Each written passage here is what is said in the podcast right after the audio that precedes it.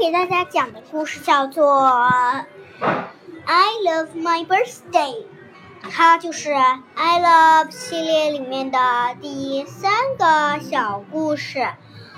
我爱生日。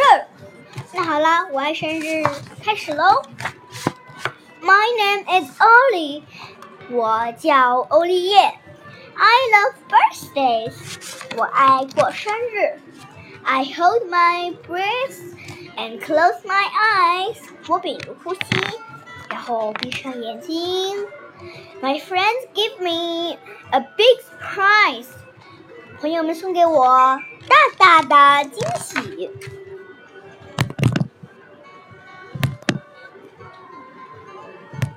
朋友们送给我大大的惊喜，要看看他继续说了什么呢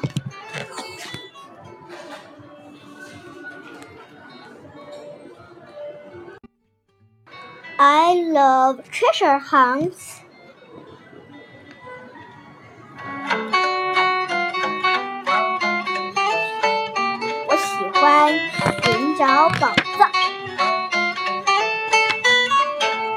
A fairy bread and a party hat on my head.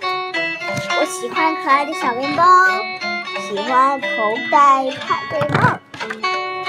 I love green b o l l e 我喜欢绿气球，and party。喜欢派对曲。I love it when friends sing。我喜欢弗雷德唱 Happy Birthday to you，Happy Birthday to you 这首歌，也就是唱 Happy Birthday 生日快乐。And my friends shout 我喜欢朋友们大叫好啊好啊，太棒了！But what I love best is to go with friend friend with my birthday balloon Um, of my bed。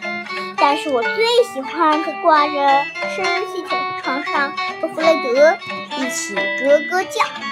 好啦，那我的这个故事已经讲完了，这也就是 I Love 系列里面的第三个故事。